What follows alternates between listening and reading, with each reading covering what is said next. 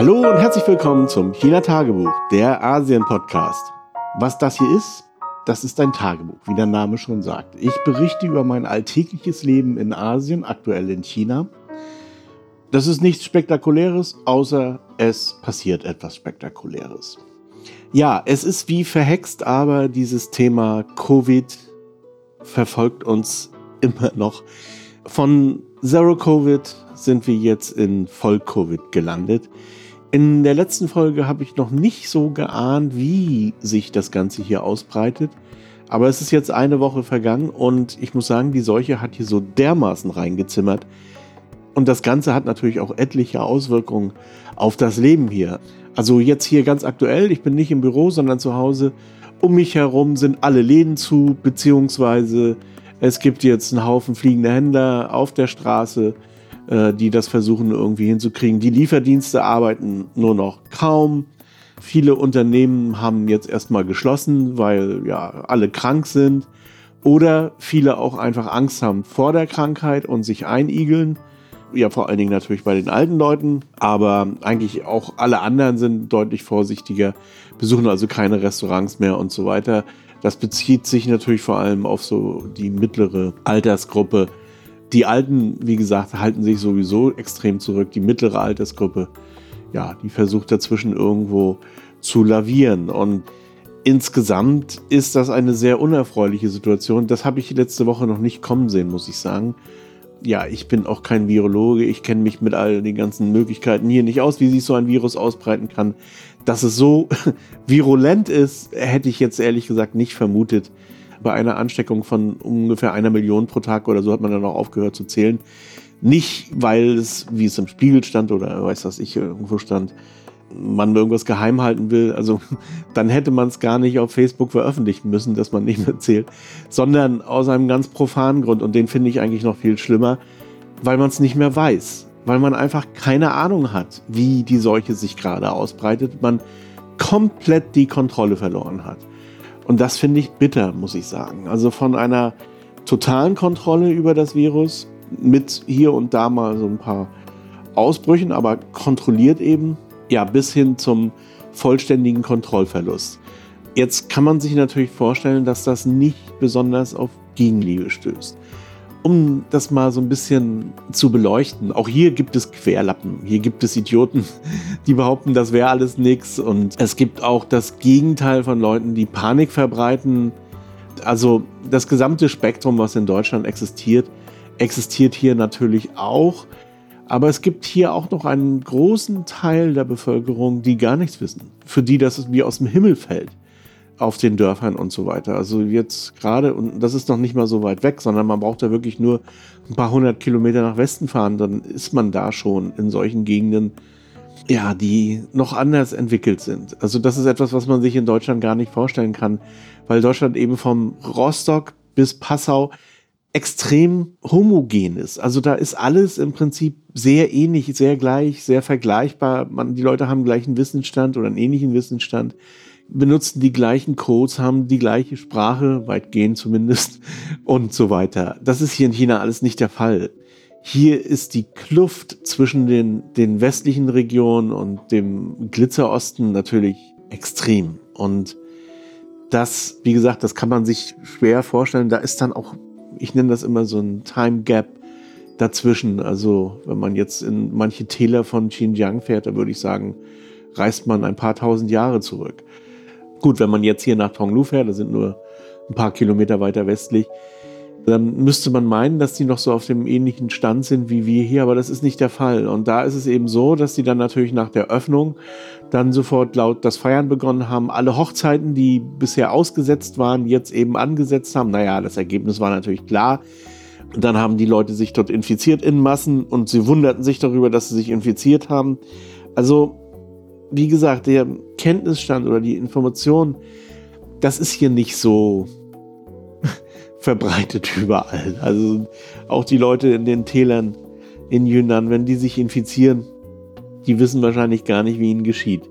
Aber das nur am Rande. Jedenfalls hier, und jetzt spreche ich mal wirklich nur über den Glitzerosten, also hier macht sich natürlich eine gewisse Unmut breit. Und zwar nicht nur bei der Mittelklasse, bei der Mittelschicht, und auch dem Mittelalter. Also da würde ich mich fast noch dazu zählen, sondern tatsächlich auch bei den Jungen, die gerade noch demonstriert haben für die Öffnung und für die Abkehr von Zero Covid.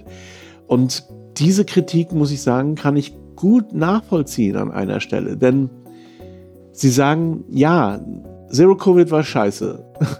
Das hat das Land gelähmt, das hat die Biografien erstmal so gestoppt und so weiter. Ich persönlich habe da ehrlich gesagt noch nicht so eine richtige ausgeformte Meinung zu.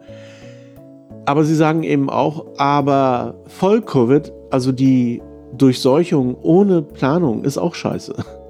Und vielleicht noch beschissener als das, was eigentlich vorher war. Was meinen Sie, ähm, und das setzt sich eigentlich auch so ein bisschen durch, dass dieser Übergang von Zero-Covid zu Voll-Covid so komplett ohne Fristen abgegangen ist. Und das muss ich auch sagen. Man hätte ja durchaus sagen können, also wir bauen jetzt diese Zero-Covid-Politik Stück für Stück ab. Wir geben euch die Möglichkeiten, dass ihr impfen geht. Wir geben die Impfstoffe raus. Wir besorgen Medikamente. Wir bereiten die Krankenhäuser vor auf alles. Und dann werden wir Stück für Stück in diese Durchseuchungsphase hineingehen. Aber das hat man nicht gemacht, sondern man hat einfach die Mauern eingerissen von einem Tag zum anderen und dann kam die Flut. Und das wirft man der Regierung jetzt vor. Mir selber ist auch nicht klar, warum man das so gemacht hat. Ich kann mir nicht vorstellen, dass die auf die Proteste hin eingeknickt sind. Ich, also, ich kann da nur mutmaßen. Ich kann mir vorstellen, dass da unterschiedliche Lager existieren in der Regierung oder was. Oder, ja, ich weiß es nicht. Eine falsche, komplett falsche Einschätzung der Situation. Wie auch immer. Ich habe keine Ahnung. Auf jeden Fall hat man mit der Art und Weise, wie man es gemacht hat, noch mehr kaputt gemacht. Im Vertrauen, im Ansehen bei der Bevölkerung. Das fing ja eigentlich an mit dem Lockdown von Shanghai, der ebenso unkoordiniert und unprofessionell irgendwie war. Man hätte, also einen Lockdown hat es hier und da überall auf der Welt gegeben, übrigens auch in Australien oder so. Also da durften die Leute auch nicht unbedingt aus dem Haus, auch in Deutschland habe ich das erlebt 2020. Also man hätte das alles irgendwie so hinbekommen können, dass es nachvollziehbar ist. Dann hätte es immer noch Leute gegeben, die sich darüber aufregen. Aber ja, aber das hatte man in Shanghai nicht geschafft, sondern da hatte man im Prinzip ja über die Stränge geschlagen und da ist dann auch, wie ich finde, so ein bisschen die Befehlskette aus dem Ruder gelaufen, dass die kleinsten Hansel am letzten Ende der Befehlskette plötzlich Macht verspürten und diese unbedingt ausprobieren wollten. Das kennt man ja von Die Welle, dieses typische menschliche Verhalten, was dann in solchen Fällen einsetzt. Und das hat den ersten Knacks meines Erachtens ausgelöst. Dann dieses ja zweite war dann eben diese etwas unkoordinierte Art und Weise, wie man mit der Zero-Covid-Politik umgeht. Also jeder, jedes Kaff macht da so sein eigenes Ding. Die ganze Unsicherheit, wenn man irgendwo hinfährt und so.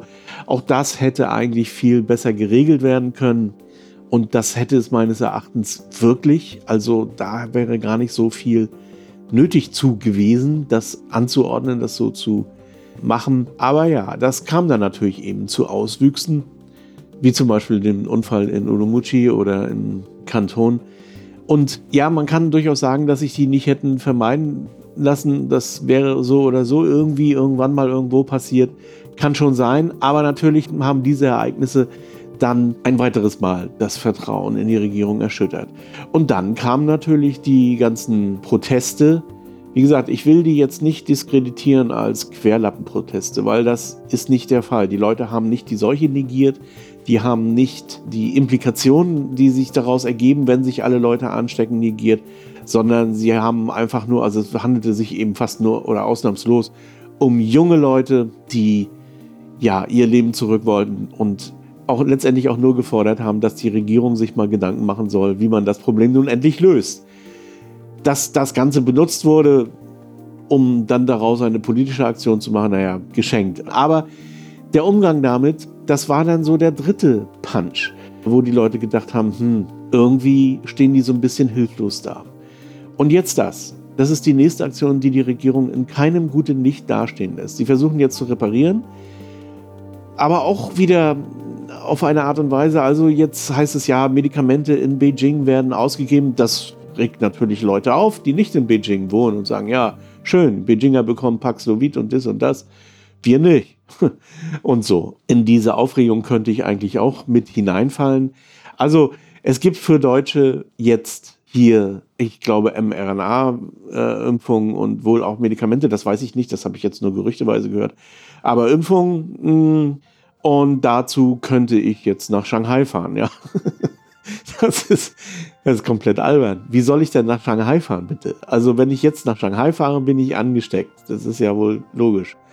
Das ist jetzt eine Sache der deutschen Regierung, die irgendwie ausgehandelt wurde mit China. Keine Ahnung. Natürlich würde ich mich freuen, wenn ich jetzt irgendwie noch zwei, drei Impfungen bekomme. Aber auf der anderen Seite hat das wirklich schon ein ziemliches Geschmäckle und ich kann mir vorstellen, dass sowas auch ein gewisses Neidpotenzial hat. Aber was soll's, das kann ich jetzt auch nicht ändern. Aber für mich nutzlos, es heißt auch, dass man per SMS benachrichtigt würde, wurde ich natürlich nicht. Aber das, was die deutsche Botschaft bzw. das Konsulat da macht, kann ich auch ehrlich gesagt nicht beurteilen, weil ich überhaupt keine Informationen darüber habe. Also ich habe keine Ahnung, was daran wahr ist. Das ist alles so, was die Ausländer hier in China so sich gegenseitig erzählen. Also mag sein, dass das stimmt oder auch nicht. Und das hat auch nichts mit der chinesischen Regierung zu tun. Wie gesagt, die hat ganz schön das Vertrauen verspielt. Bei vielen. Also ich habe jetzt tatsächlich bei mehreren Leuten aus meiner Umgebung gehört, dass sie jetzt die Faxen dicke haben und umziehen in irgendein anderes Land oder so.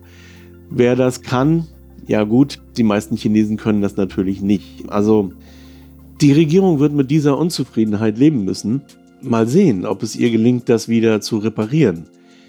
Ich kann dazu keine Prognose abgeben. Es gibt so ein paar Anzeichen, auch in der Jiangsu-Provinz, also die macht das tatsächlich mal wieder einigermaßen vorbildlich. Da sind jetzt an diesen ehemaligen Teststationen Ärzte untergebracht. Das Problem in China ist auch, es gibt keine niedergelassenen Ärzte. Dieses System existiert hier nicht, sondern hier geht man, das ist ähnlich wie in den USA auch, hier geht man ins Krankenhaus. Natürlich ist das eine blöde Idee. Und dieses System, wie man das aus Deutschland kennt mit den niedergelassenen Ärzten, hat man versucht, da habe ich auch mal hier drüber berichtet, hier so langsam einzuführen. Wird auch eingeführt. Also tatsächlich hier bei mir unten in der Straße ist so eine Station. Die sind auch ganz gut ausgestattet, so mit Geräten. Die haben tatsächlich auch Beatmungsgeräte da. Das sind eben kleine Praxen, also so wie man das in Deutschland auch kennt, wie so ein Landarzt. Der kriegt auch mal so einiges gebacken, aber natürlich nicht alles. Im Übrigen, mein Vater war ja Schiffsarzt und die haben damals, als es noch Schiffsärzte gibt, also die gab es bis zu einer Besatzungsstärke von 50 Leuten. Später waren die Schiffe weniger besetzt und damit flog der Schiffsarzt auch raus. Extrem gut ausgestattet. Und mein Vater, der ist ja nun auch in einer Zeit gefahren, wo die Schiffe noch viel voller waren. Und er hatte eine Krankenschwester und was weiß ich alles noch. Und tatsächlich so ein richtiges kleines Krankenhaus. Und so kann man sich das auch vorstellen, hier bei mir unten in der Straße. Also da kann man Notgeschichten machen, bis hin sogar zu irgendwelchen zahnmedizinischen Geschichten. Also alles das gibt es, aber davon gibt es natürlich nicht viele. Also die sind auch überlaufen aktuell.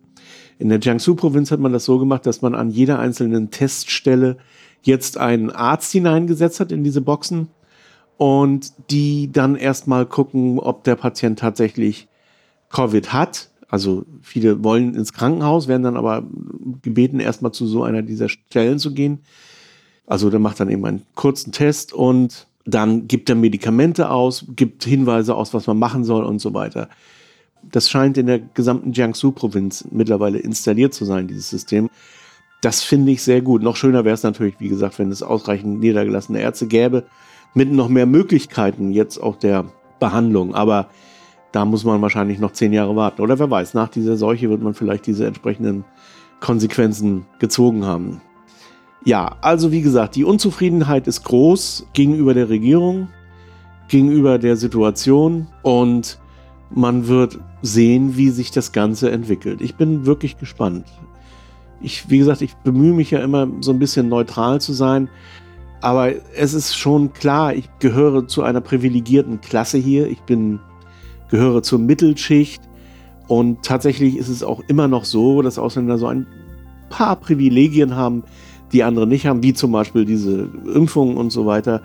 Insofern möchte ich mich da zurückhalten mit irgendwelchen Hinweisen, was man zu machen hat und wie man das zu machen hat und all diese Dinge. Ich wüsste es auch nicht und ich bin halt froh, dass ich kein Politiker bin oder sowas. Also in deren Haut will ich auch gar nicht stecken. Okay. Was mich natürlich an dem Zusammenhang auch wieder ärgert, ist im Prinzip der Umgang der westlichen Presse dann mit der Situation. Also, wie gesagt, die, es gibt keinen Versuch, irgendwie die Anzahl der Covid-Zahlen geheim zu halten, weil die sind sozusagen von sich aus geheim, weil keiner weiß es. Da kann man nichts geheim halten. Da kann man aber leider auch nichts veröffentlichen, weil es keiner weiß, was im Augenblick gerade Phase ist. Und das Zweite, und das ist nun wirklich obereklig, aber das habe ich eigentlich auch erwartet, das ist die Warnung vor der gelben Gefahr in Bildzeitung und so weiter. Hilfe, Hilfe, die Chinesen kommen und werden uns alle anstecken. Und wir haben ein Recht darauf zu wissen, was da los ist. Und äh, ja, wegen neuer Form von... Oh, das ganze alte Zeug. Dieses Lied hat man ja nicht gesungen, als in den USA das Ganze durchseucht wurde oder man eben auch in Deutschland es aufgegeben hat, tägliche Meldungen irgendwie zu veröffentlichen. Aber ja, was soll's? Was soll ich da noch zu sagen? Dieser tägliche Rassismus, insbesondere der Springer-Medien, der ist wirklich so dermaßen widerlich. Aber ich fürchte leider auch, dass dieser Städtetropfen natürlich irgendwann auch den Stein endgültig ausgehöhlt hat oder das Hirn. Kommen wir zu erfreulichen Sachen. Also eine lustige Geschichte. Ähm, das Helmholtz-Zentrum hat veröffentlicht, wir haben eine Solarzelle entwickelt mit 32,5% Wirkungsgrad. Und das ist natürlich super. Das meine ich jetzt gar nicht ironisch. Was ich daran lustig finde, ist, dass diese Meldung jedes Jahr zur gleichen Zeit immer wieder erscheint. Es gibt mehrere Meldungen, die zu einer bestimmten Jahreszeit erscheinen. Das ist der Tomatensaft im Flugzeug natürlich. Diese Geschichte ist so ein bisschen abgetaucht, weil ja weniger Leute geflogen sind letztes Jahr und vorletztes Jahr, aber kommt garantiert wieder, wenn mehr Leute fliegen. Dann natürlich Wasser auf dem Mars, das ist auch sehr wichtig, das kommt auch jedes Jahr ungefähr um die gleiche Zeit. Ich wundere mich, dass die Meldung noch nicht durch ist. Zweite Erde ist klar, kommt auch und es gibt noch so ein paar andere Meldungen, die damit konkurrieren. Aber eine Zelle, eine Solarzelle mit neuem Wirkungsgrad kommt immer pünktlich zum November, Dezember. Und die Leute springen da auch immer drauf an und sagen, oh ja, jetzt haben wir es geschafft, bla bla bla bla. Das sind Forschungsergebnisse. Und im Labor hat man tatsächlich auch schon Wirkungsgrade bis fast an den theoretischen Wirkungsgrad herangebaut diese Sachen sind wichtig, dass man daran forscht und es ist eben auch wichtig, dass man dafür Geld rausrückt. Und das ist der Grund für diese Meldung. Solche Meldungen sind dazu da, das Geld locker zu machen, weil wenn so eine Meldung veröffentlicht wurde, dann fällt es den Verantwortlichen schwer, Gelder entsprechend zu kürzen in den Departments, zum Beispiel dem Helmholtz-Zentrum. Also wenn die gerade um Geld verhandeln mit dem Bund, um Förderung für Wissenschaft, dann ist so eine Meldung immer sehr hilfreich. Es gibt tatsächlich viele Forschungen, im, insbesondere im Bereich Materialforschung, also Dünnschicht, also Mincorrect zum Beispiel hat ja auch in diesem, arbeitet ja auch oder ein Teil in diesem Bereich. Natürlich schreiben die in ihre Paper, das ist gut für Solartechnik oder für erneuerbare Energien oder Batterietechnik, je nachdem, was gerade Hype ist. Auch wenn das eher in der Zukunft liegt. Und so sollte man auch diese Meldung beurteilen. Denn das ist eine Tandem-Solarzelle, die mit Perovskit funktioniert. Und das ist alles interessant, aber das ist noch so weit in der Zukunft. Vielleicht nicht ganz so weit wie Fusionsenergie, das gehört übrigens in die gleiche Kategorie, aber auf jeden Fall noch weit in der Zukunft. Denn diese Zellen haben ein ganz klitzekleines Problem. Sie halten nur von 12 bis Mittag. Dann sind sie wieder hin. Also sie sind nicht in der Lage, irgendwie im Outdoor in realen Bedingungen tatsächlich Wirkungsgrade zu erzielen. Und damit man das mal einsortieren kann, bevor eine Technologie, die sich jetzt gerade so etabliert, die aber auch schon sehr, sehr alt ist, das ist die Heterojunction Technology. Ich will da jetzt gar nicht darauf eingehen, aber in Kürze sind zwei verschiedene Arten von Materialien, einmal amorphes Material und einmal kristallines Material, beides Silizium, die werden zu einem Tandem verarbeitet und diese Technologie wurde seinerzeit in den 70er Jahren oder so von Hitachi patentiert. Dann haben die Japaner diese HGT-Zellen lange Zeit selber gebaut. Das ging dann, glaube ich, später an Panasonic über. Ich weiß gar nicht, wie das Patent dann so weiterverhandelt wurde. Jedenfalls irgendwann lief das Patent aus und nachdem das Patent auslief, nach über keine Ahnung wie viele Jahren, nach 30 Jahren oder so, hat man dann angefangen, diese Zellen tatsächlich auf dem freien Markt weiterzuentwickeln. Also Meyer Burger in Deutschland zum Beispiel baut die Hetero-Junction-Zelle. Und es gibt noch zwei andere konkurrierende Systeme. Wie gesagt, ich will da jetzt gar nicht so weit drauf eingehen. Das meiste, was heute verkauft wird, sind wahrscheinlich so Topcon-Zellen oder egal wie. Also auf jeden Fall die Edge G Technology ist sehr zukunftsversprechend und die hat auch wirklich die höchsten Wirkungsgrade aktuell. Und Ryzen hat mit seiner Hyper-Ion-Zelle gerade einen Rekord gebrochen und zwar 22,5 Prozent. Und diese 22,5 Prozent, das sind ein Modulwirkungsgrad.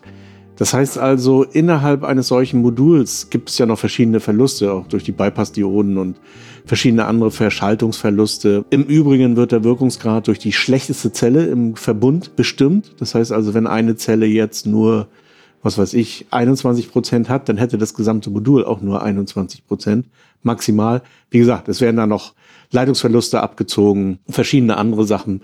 Also der Zellwirkungsgrad ist nicht identisch mit dem Modulwirkungsgrad. Diese 22,5 Prozent sind ein Modulwirkungsgrad, während die 32,5 Prozent von Helmholtz natürlich ein reiner Zellwirkungsgrad sind. Das klingt jetzt enttäuschend, wenn man die 32,5 Prozent sieht zum Helmholtz, aber diese Zelle garantiert 30 Jahre den Output bis zu 90 Prozent. Das heißt also, alle Zellen degradieren. Das ist übrigens ein Phänomen, das man bis heute nicht so hundertprozentig erforscht hat, warum das so ist. Also es, es, kommt zur Rekombination, aber wie genau die Vorgänge ablaufen, das hat man noch nicht so in Gänze erforscht. Und die degradieren dann eben so über einen gewissen Prozentsatz. Früher waren das, man gesagt, ja 15 Prozent in 15 Jahren oder sowas. Mittlerweile schafft man eben 10% in 30 Jahren. Und das ist wirklich viel.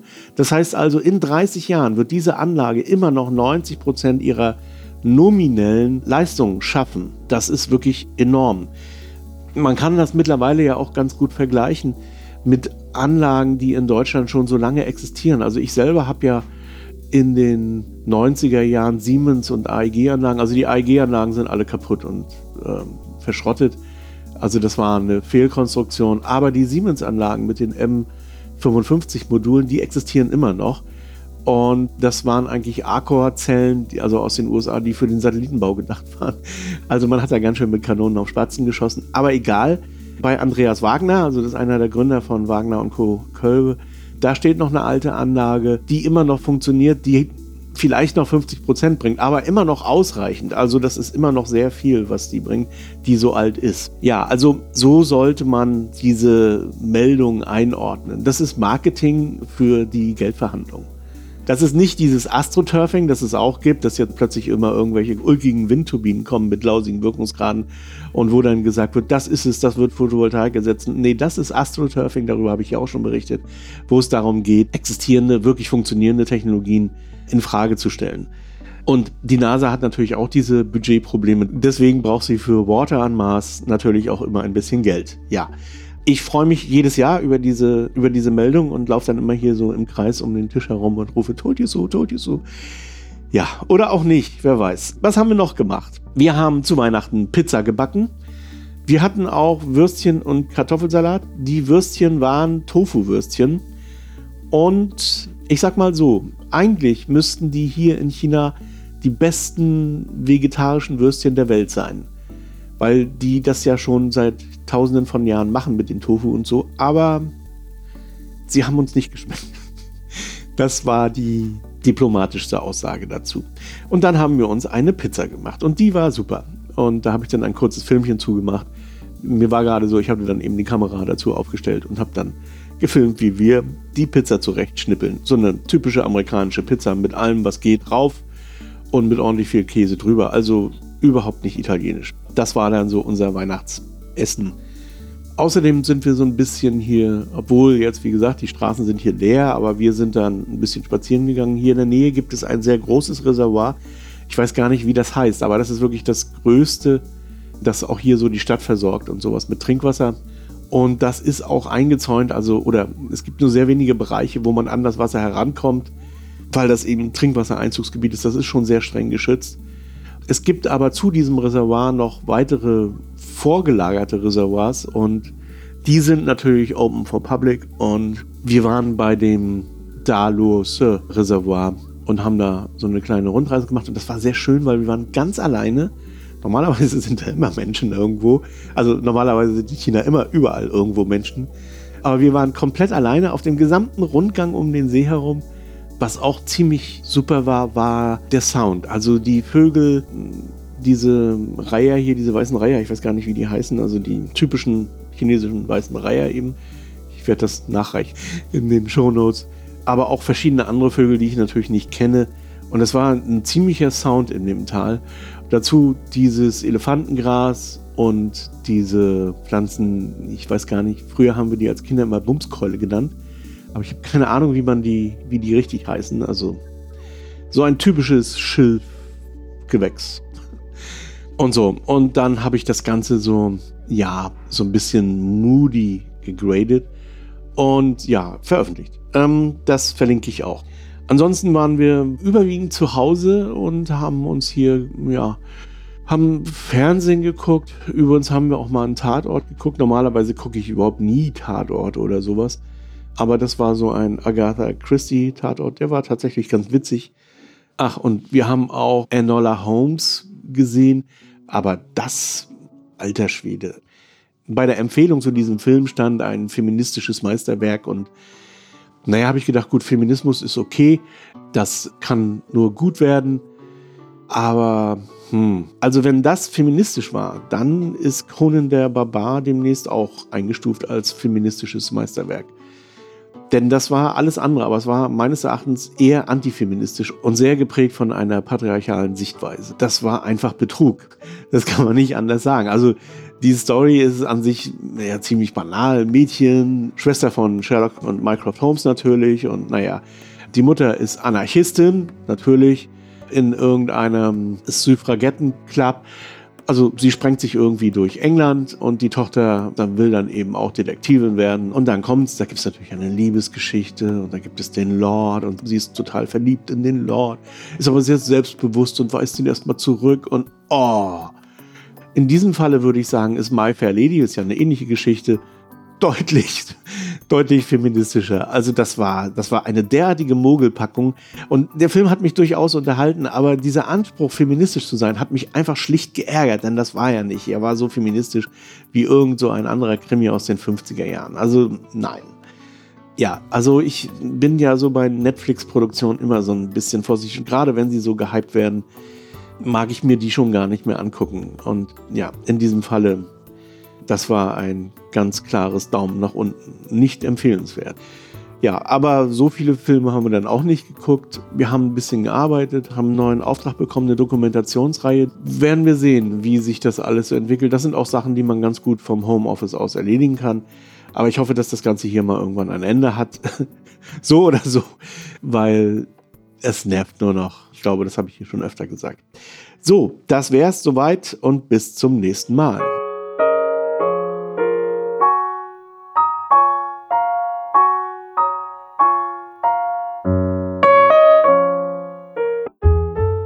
HC Andersen. Zu reisen ist zu leben. Mit Solarenergie von Eco Worthy. Ob Vanlife, Tiny House oder Camping. Eco Worthy dein Partner für Solarenergie. eco-worthy.com